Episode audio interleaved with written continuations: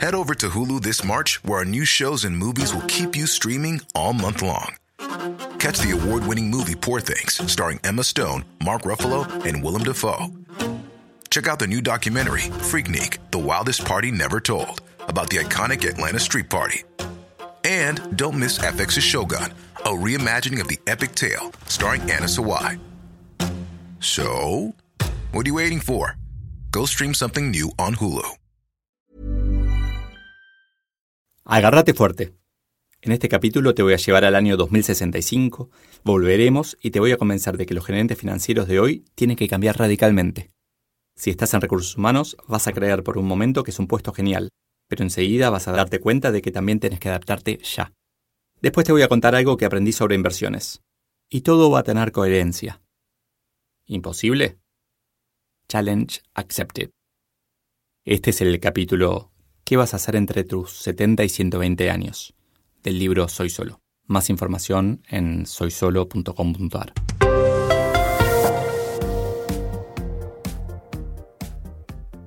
¿Querés financiamiento para esa capacitación? Decile textual al gerente financiero.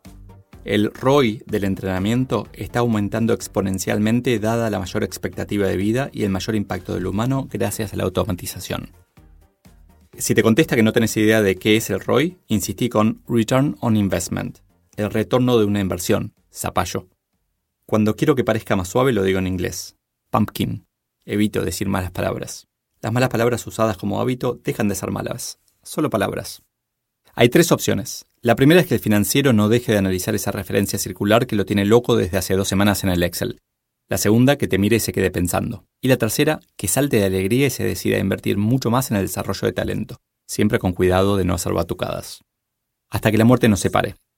Nuestros padres tenían tanta fe en la durabilidad de las empresas que entraban jóvenes y se imaginaban salir jubilados. Pero, con los avances tecnológicos, cada vez es más probable que vivamos más que muchas empresas. La expectativa de vida de una persona al nacer es de 75 años, mientras que la de una empresa es de menos de 5. Honestamente, inventé el dato de los 5 años, pero suena razonable, ¿no? Lo que pude saber es que las empresas que cotizan en el Standard Poor's 500 tenían, en 2015, una vida promedio de 15 años, mientras que en 1920 era de 67. En 1913, la expectativa de vida humana era de 34 años, por lo que podríamos crear un cociente de expectativa de vida humana sobre expectativa de vida de la empresa. Hace 100 años una empresa vivía como dos personas. Hoy una persona vive seis empresas. Hay gente seria que sostiene que la primera persona que vivirá mil años ya nació. Supongamos que es así. ¿En cuántas empresas vamos a haber trabajado? Y si pensamos en los etiquetados millennials, esto se acentúa. Podrían trabajar 900 años en 440 empresas. Esto contradice en parte el argumento inicial. El ROI del entrenamiento es positivo, pero se lo llevarán otras empresas. En consecuencia, llegamos a la conclusión de que el desarrollo y capacitación es cada vez más nuestra propia responsabilidad, sea por conseguirlo de la empresa en donde trabajamos o como inversión propia. Nadie más es responsable de nuestro desarrollo. Platos fuertes. Hace poco alguien me comentaba que la política de capacitación en las empresas tiene que cambiar de push a pull. En vez de que recursos humanos empuje a los empleados para capacitarse, deben ser estos quienes elijan de menú. Y recursos humanos debe trabajar para que ese menú tenga todos platos rentables. Imagino así muchos cursos pero muy cortos y concretos, sin obligaciones para los empleados. El que quiere aprender, que aprenda. No como la persona a la que esforzábamos en Brasil a aprender inglés. Y esos cursos tienen que ser cortos para que el bendito ROI quede en la empresa y no se lo lleve el empleado a otra antes de devolver el beneficio. Todos valoraremos más la capacitación que den las empresas, menos las empresas. La tecnología afecta cada vez más a lo que llamamos hard, técnicas, procesos, etc. En otras palabras, las áreas de recursos humanos finalmente podrán dedicarse a conocer a la gente, construir empatía, entenderlos.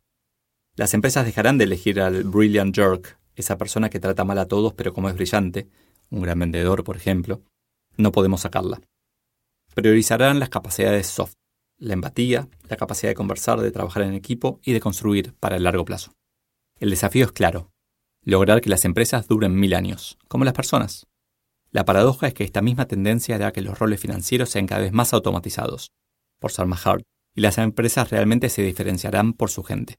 Entonces, si la diferencia es la gente, Recursos Humanos manda.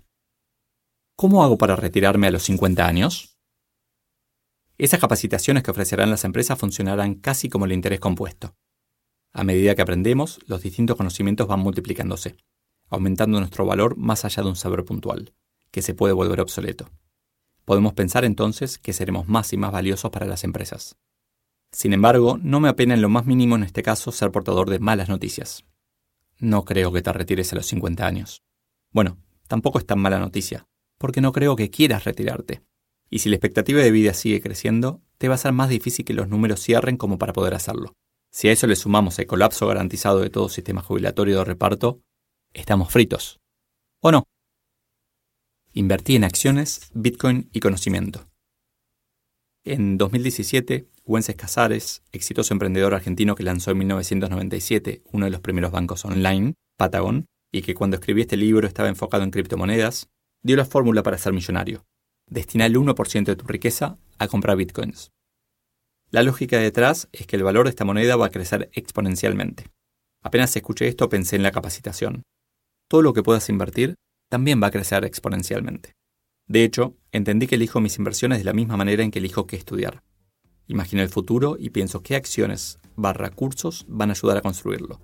Y ahí pongo mi dinero o mi recurso más importante, mi tiempo. No me importan los movimientos o las modas del día a día. Tener un hijo, plantar un árbol, comprar un Bitcoin, hacer un curso en video. Este capítulo para mí fue uno de los más importantes porque me permití, además de unir muchas cosas como, como relato en el mismo capítulo, insistir con un tema que creo que nos estamos haciendo los distraídos, que es que la expectativa de vida sigue aumentando. Hoy en Iberoamérica es alrededor de 76 años. Se espera que en unos años España sea el país con mayor expectativa de vida en el mundo. Y, y no estamos haciendo demasiado respecto ni a nivel sociedad ni a nivel individual. Entonces me gustó compartir esta idea y, desarrollar este, este capítulo para poder despertar un poco esto de, bueno, ok, no nos vamos a retirar a los 50, tal vez ni a los 70, tal vez a los 100 estamos trabajando. Eh, o estamos haciendo algo, agregando valor de alguna manera. ¿Qué vamos a estar haciendo? ¿Estamos pensando en eso? ¿Qué podemos hacer hoy para estar bien en el largo plazo? Son todas preguntas que me hago habitualmente y que, espero que te puedas hacer también. Como compartí en otros capítulos, sigo compartiendo este libro de manera gratis y te agradezco por anticipado que lo compartas con todos los que creas que le, le van a servir, que lo van a poder aprovechar. Gracias.